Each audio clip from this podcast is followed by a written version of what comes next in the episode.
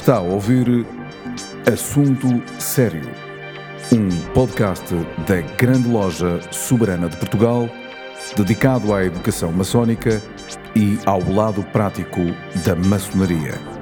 Levamos a todos vós um programa para maçons e não maçons, onde serão abordados temas maçónicos e profanos numa perspectiva maçónica.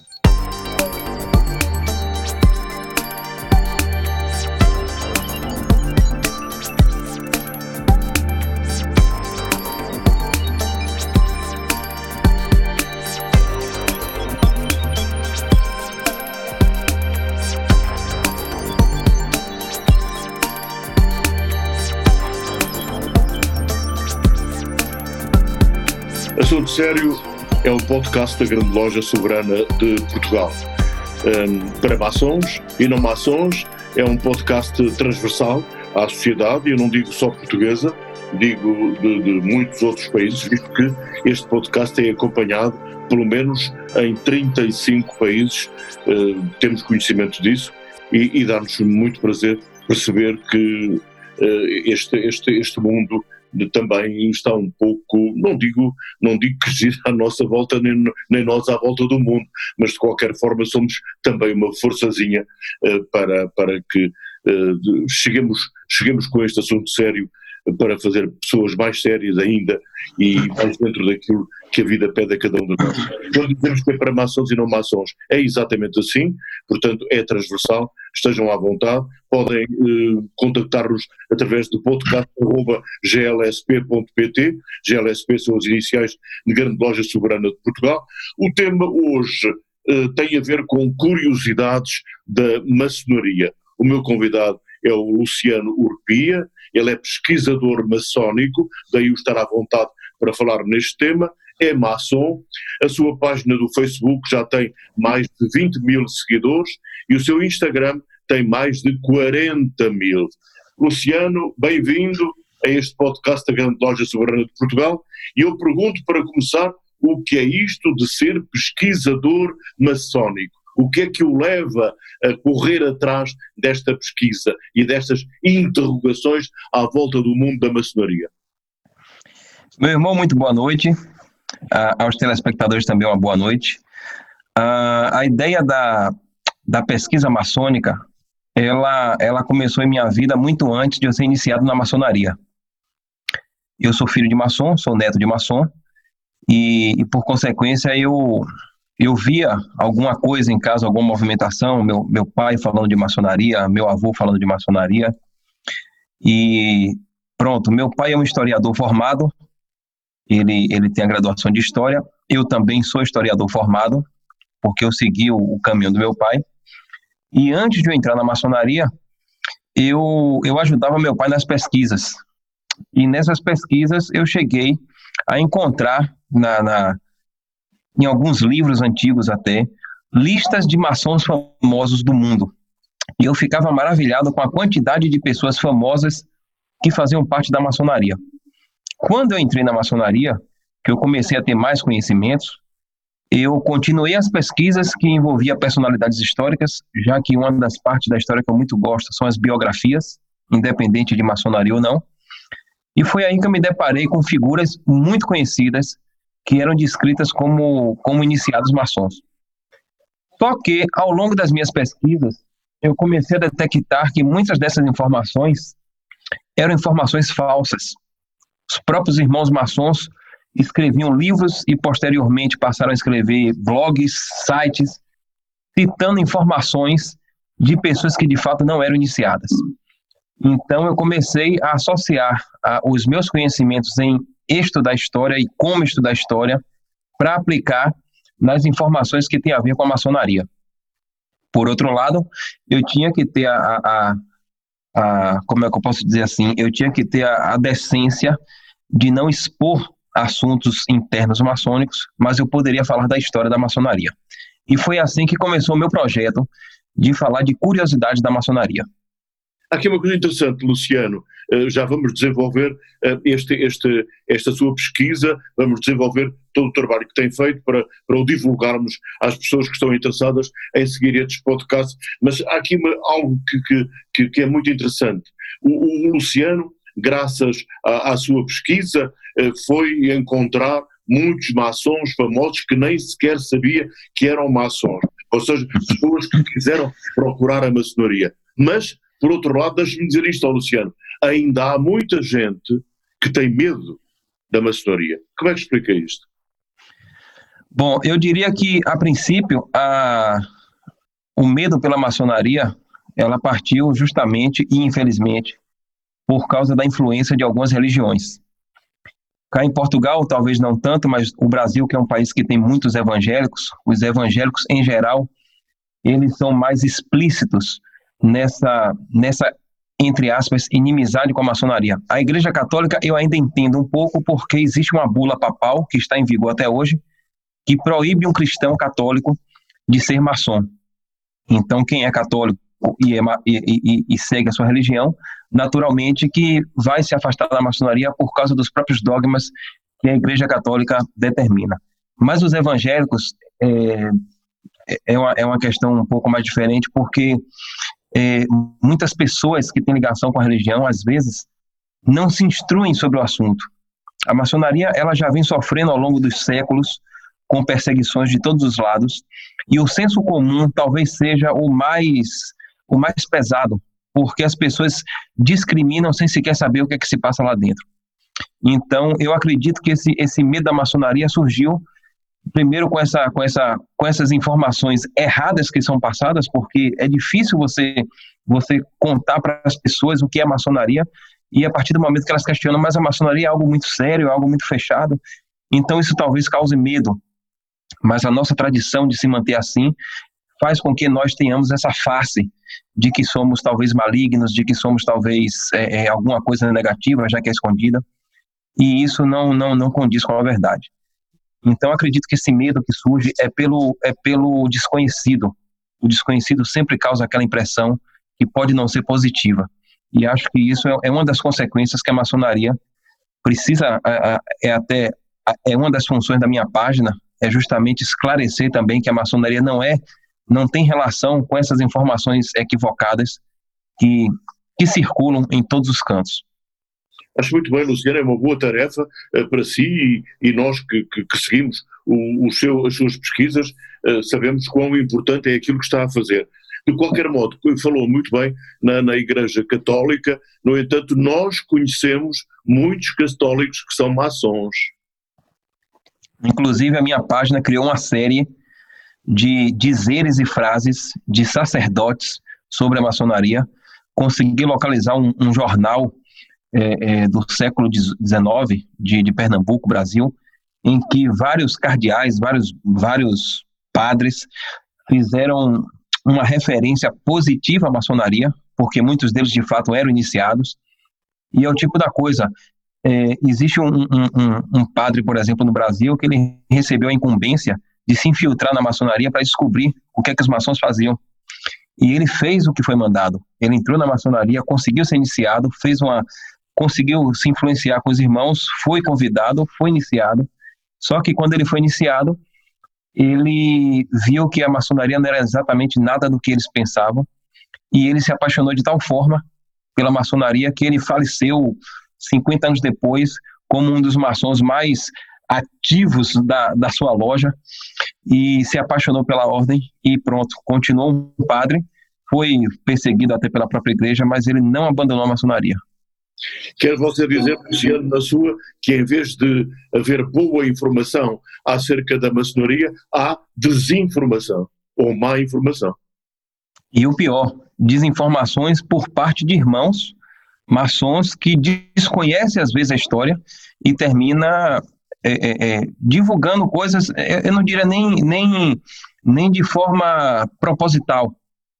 Por exemplo, não sei se, se cá em Portugal o nosso Santos Dumont, que é considerado no Brasil como um, o pai da aviação, acabei de ler em um site chamado Notícias de Maçonaria, de um irmão maçom que divulga que ele foi iniciado maçom e ele nunca foi maçom. Então, assim, Às vezes a informação passa pelos maçons, os maçons se interessam pela informação, é uma boa informação, mas não vão atrás da pesquisa para confirmar se de fato aquilo é um fato verídico ou não. E terminam repassando para outros irmãos. E hoje, como o irmão sabe, a velocidade da informação ela pode circular o planeta em alguns segundos. E de repente nós temos aí um fake news formado e é muito difícil às vezes desmistificar isso. Descobriu muitos maçons famosos ao longo da sua pesquisa, uh, Luciano? Descobri tantos e também descobri tantos que eram vistos como maçons e não eram, que eu acho que minha lista está equilibrada. Eu, eu cheguei a criar um tópico no meu site, que eu tenho um blog que é chamado Maçons Famosos, e esse blog eu, eu, não só, eu não só cito o nome da pessoa, eu só coloco dentro do blog quem eu consigo a informação da data da, da iniciação, a informação da loja, ou um dos dois. Tem que ter algum indício que leve a pessoa de fato à maçonaria e não apenas o nome. Porque hoje, se você colocar aí no Google maçons famosos, você vai encontrar mais de mil sites com listas de maçons famosos por países, mas que não tem nenhuma informação além do nome. Então, a minha função nesse trabalho foi identificar exatamente a informação de data, a informação de, de, de, de loja e talvez até, por exemplo, Gago Coutinho. Gago Coutinho, ninguém tem informação de, da data de iniciação dele, mas existem os paramentos dele, que está cá em Portugal, eu não sei onde, mas já existe até uma foto desse, e tem uma, uma certa uma certa informação de alguma de alguma da sua influência que ele teve no, no Grande Oriente Lusitano. Mas não sabemos a, a, a, data de iniciação dele. Mas já se pode confirmar que ele era maçom pelos próprios paramentos que hoje estão disponíveis em algum lugar que eu ainda não identifiquei. E já teve muitas surpresas? Já. Já, inclusive, é, essas surpresas surgiram de imediato porque são figuras que, que de fato, muito conhecidas, como Neil Armstrong, o, o, o primeiro astronauta que pisou na Lua, que hoje, se você colocar o nome dele na internet, aparece muito mais relacionado à maçonaria do que a sua atuação na NASA. E ele é visto como maçom e, e todos dizem que ele era maçom, maçom, maçom. E aí descobriu-se, através de muitas pesquisas, que de fato o pai dele era um maçom iniciado, grau 33 do rito escocês antigo e aceite. Só que o pai dele tinha o mesmo nome e apelido dele, era Neil Armstrong também. Então acho que a confusão surgiu por causa do pai e o filho que nunca se interessou, hoje leva a fama de grande maçom e nunca entrou em uma loja maçônica. É, falou há pouco na, na, na, introdução deste podcast, uh, Luciano, que uh, o seu pai teve influência uh, na, no, no, no, filho, teve influência na sua carreira, teve influência nas suas ideias também. É normal que seja assim creio eu, Sim. não é? Com certeza. E eu, eu não sabia o que é que eu ia ser quando crescer, mas desde cedo meu pai me influenciou tanto sobre história que eu, eu, eu estudo história muito antes de, de, de me formar um acadêmico. Eu já fazia pesquisas extensas. Inclusive, quando meu pai fazia algum trabalho de história envolvendo a maçonaria, aquele trabalho que pode ser lido por qualquer pessoa, eu ajudava ele a, a, até a, a pesquisar, porque meu pai sempre gostou de informar as causa-mortes das pessoas na, nas suas biografias que ele escrevia, quando ele estudava como ação famoso. E uma das minhas especialidades também foi a causa-morte na história. Eu tenho uma página com 5 milhões de cliques só de pessoas famosas da história, com datas, com, com causa-morte de pessoas. Então, meu pai me usava como suporte. Eu terminava me envolvendo tanto que não teve jeito. Eu tive que seguir o caminho dele e maçonicamente foi a mesma coisa. O, Luciano Urpia conhece naturalmente um, a maçonaria no Brasil um, e, e, o estado de desenvolvimento e de adesão, as pessoas que aderem à maçonaria. Em Portugal estamos numa fase uh, de desenvolvimento de, de, não digo propriamente de novas ideias, mas talvez de nova metodologia, nova forma de entender a maçonaria. A Grande Loja Soberana de Portugal é eh, paradigmática nisto. Sim, e inclusive eu acho que a, a soberana, pelo, pelo formato que ela tem, pela forma como ela trata, digamos assim, todo o passo a passo da vida maçônica dos irmãos, eu acredito que existe uma grande probabilidade de um destaque muito maior de, de outras obediências até, porque o trabalho está sendo muito bem feito, inclusive é uma, é uma, é uma obediência que está dando atenção às redes sociais. Hoje em dia, as redes sociais têm uma função muito importante. Eu diria que as redes sociais elas banalizam parte da humanidade, mas existe uma parte positiva que é de levar informação, digamos assim, uma informação séria, porque a gente, nós precisamos desmistificar o que certas pessoas acham da maçonaria. Temos muitos inimigos, mas o trabalho é árduo e eu acho que isso faz parte. Acho que uma das nossas funções aqui na Terra, como maçom, além de ajudar o próximo e, e, e se auto, digamos assim, desenvolver, é justamente desmistificar esse estigma que se criou em torno da maçonaria. E isso eu estou fazendo minha parte através da história. A maçonaria não, não transforma homens maus em homens bons, mas consegue que homens bons sejam ainda melhores, não é? Com certeza, com certeza.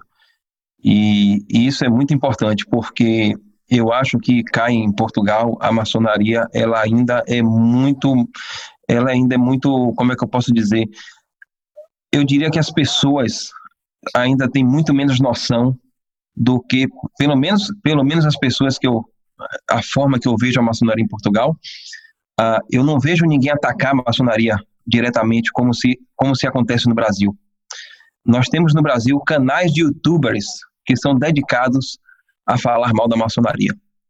Então, são pessoas desonestas que aparecem com programas que são de fato é, é para destruir de fato, se tornar assim inimigos e isso pelo menos cá em Portugal eu não vejo, embora eu veja uma descrição muito maior. No Brasil os maçons usam adesivos no carro, grandes, anéis grandes, mas cá em Portugal é mais discreto. Eu, eu até prefiro assim, porque o trabalho não é não é não, não tem que ser tão escancarado, precisa ser estudado e feito de forma, digamos assim, é, equilibrada mesmo. É, há, uma questão aqui que eu gostava de, de, de, tratar consigo e de ouvir e de ouvir a sua opinião, meu, meu querido Luciano, que é assim, um, em, em, muitos casos um, os maçons pensam que ir às sessões de loja é, é suficiente para, para, para, para ser considerado um bom maçom. Na minha perspectiva, mas queria ouvir a sua opinião sobre isto, a maçonaria é muito mais do que ir às sessões de loja. Que Exatamente, meu irmão. Afirmação. Exatamente. Inclusive, uma coisa que eu costumo falar, principalmente para quem é iniciado recentemente, é que tem pessoas que não conhecem muito de maçonaria e são convidadas a ser maçons. Tem pessoas que adentram na, na ordem sem saber exatamente o que é. E tem pessoas que já se interessam mais e terminam pesquisando mais e já chegam com um certo conhecimento. Mas eu costumo dizer aos aprendizes que quando nós entramos na maçonaria, é comum que nós perguntemos: e agora? O que é que eu vou esperar da maçonaria? Eu acho que é justamente o contrário. Eu acho que a resposta é nada. A, a maçonaria não tem nada a nos oferecer. Eu acho que é nós que temos que oferecer, nós que temos que fazer jus ao nome de maçom e oferecer para a ordem. Oferecer como? Se tornando um, um, um, ser humano melhor, se tornando um, um, marido melhor, um pai melhor, se tornando um ser humano para com outros seres humanos melhores. Então, eu acho que a grande, a grande, grande mistério da maçonaria é essa viagem que você faz para dentro de você mesmo, para se encontrar no mundo e se utilizar disso para poder transformar tudo que está ao seu redor. Eu acho que é mais ou menos por aí e o papel eh, que a maçonaria desempenha, ou que os maçons desempenham, junto uh, da sociedade em, em, geral. Aqueles que são mais necessitados, aqueles que, que precisam de apoio, de uma palavra amiga ou até de uma ajuda, de outro tipo de ajuda. Exatamente. É, essa, essa questão da caridade. A caridade é uma, é uma prerrogativa da, das grandes sociedades, digamos assim. Acho que, acho que isso é inerente ao ser humano. Todo ser humano deveria de fato, é, se preocupar muito mais com, com essas questões. E, e eu ainda acho que a maçonaria, não vou dizer maçonaria, vou dizer os maçons, ainda fazem pouco. É preciso fazer mais, é preciso desenvolver mecanismos que ajudem mais. E, e não necessariamente os necessitados de, de bens materiais. Às vezes a, a, caridade ela pode estar caracterizada por, um, por uma palavra amiga, por um abraço. Acho que tem pessoas aí que, que que até tem bens demais, mas não tem afetos demais. Então, acho que existem várias formas de você ajudar o próximo.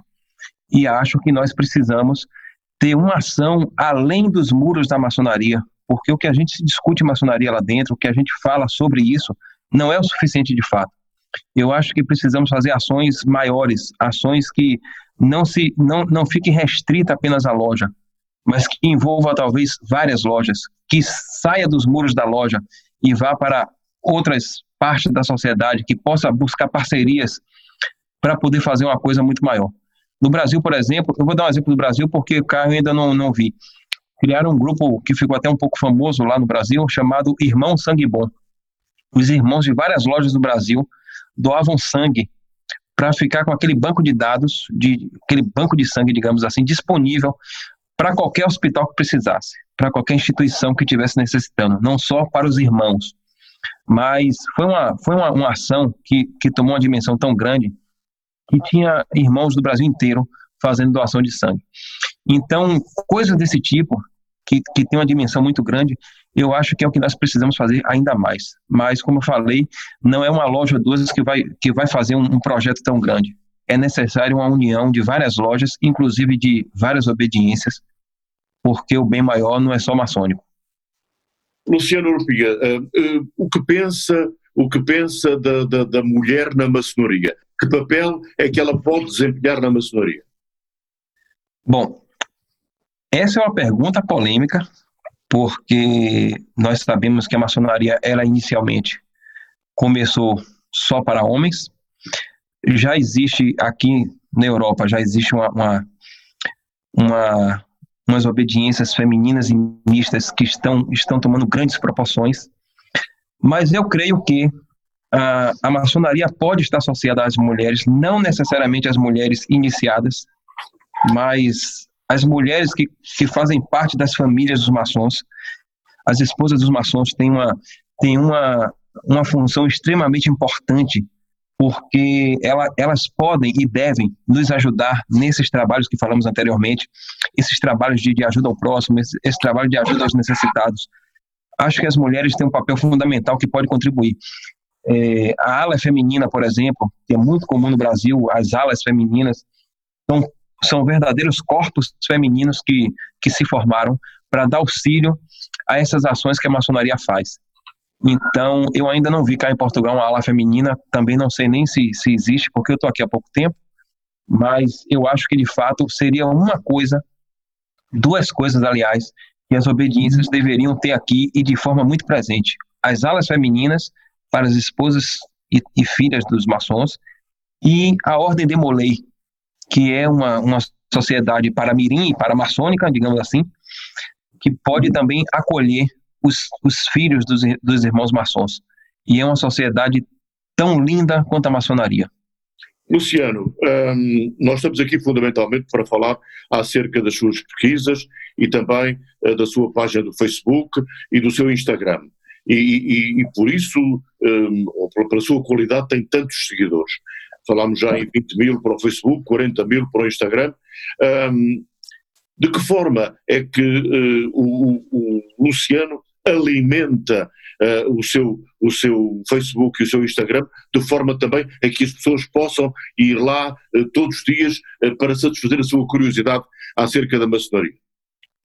Pronto. Uh, a princípio, a página ela não foi criada apenas para maçons, porque curiosidades maçônicas, das que eu utilizo, elas estão disponíveis na rede, estão disponíveis em livros. Qualquer pessoa pode ter acesso às informações que eu tenho. Eu apenas uno essas informações e coloco com qualidade dentro da página. Por isso eu criei um mecanismo. Eu não falo exclusivamente de maçonaria. Eu, para poder diversificar um pouco, eu determinei a seguinte forma: minha página ela é alimentada diariamente, ela já tem mais ou menos um ano e meio no ar, e durante todo esse tempo, todos os dias, de domingo a domingo, tem um post todos os dias. Então, de segunda a sexta, eu falo de maçonaria. Final de semana, eu falo de história geral. Geralmente, aos domingos, eu posto algo de história geral, para poder mesclar um pouco com o tema maçônico. Eu cito frases de vez em quando e pensamento de pessoas famosas aos sábados e terças e sextas eu tenho uma série Maçons Famosos, em que toda terça e toda sexta eu apresento um maçom famoso da história, alguém que esteja na mídia ou que, ou que fez parte da história, e duas informações históricas, e o resto dos dias eu alimento com informações maçônicas que podem ser apreciadas por maçons e não maçons, já que eu trabalho com a desmistificação de informações, já que eu trabalho com a informação de, de, de maçonaria de uma forma que as pessoas possam entender mais ou menos o que é. Eu desmistifico, por exemplo, a imagem do Bafomé, que muita gente associa à maçonaria, e não e era uma figura que não era associada nem à maçonaria e nem aos templários.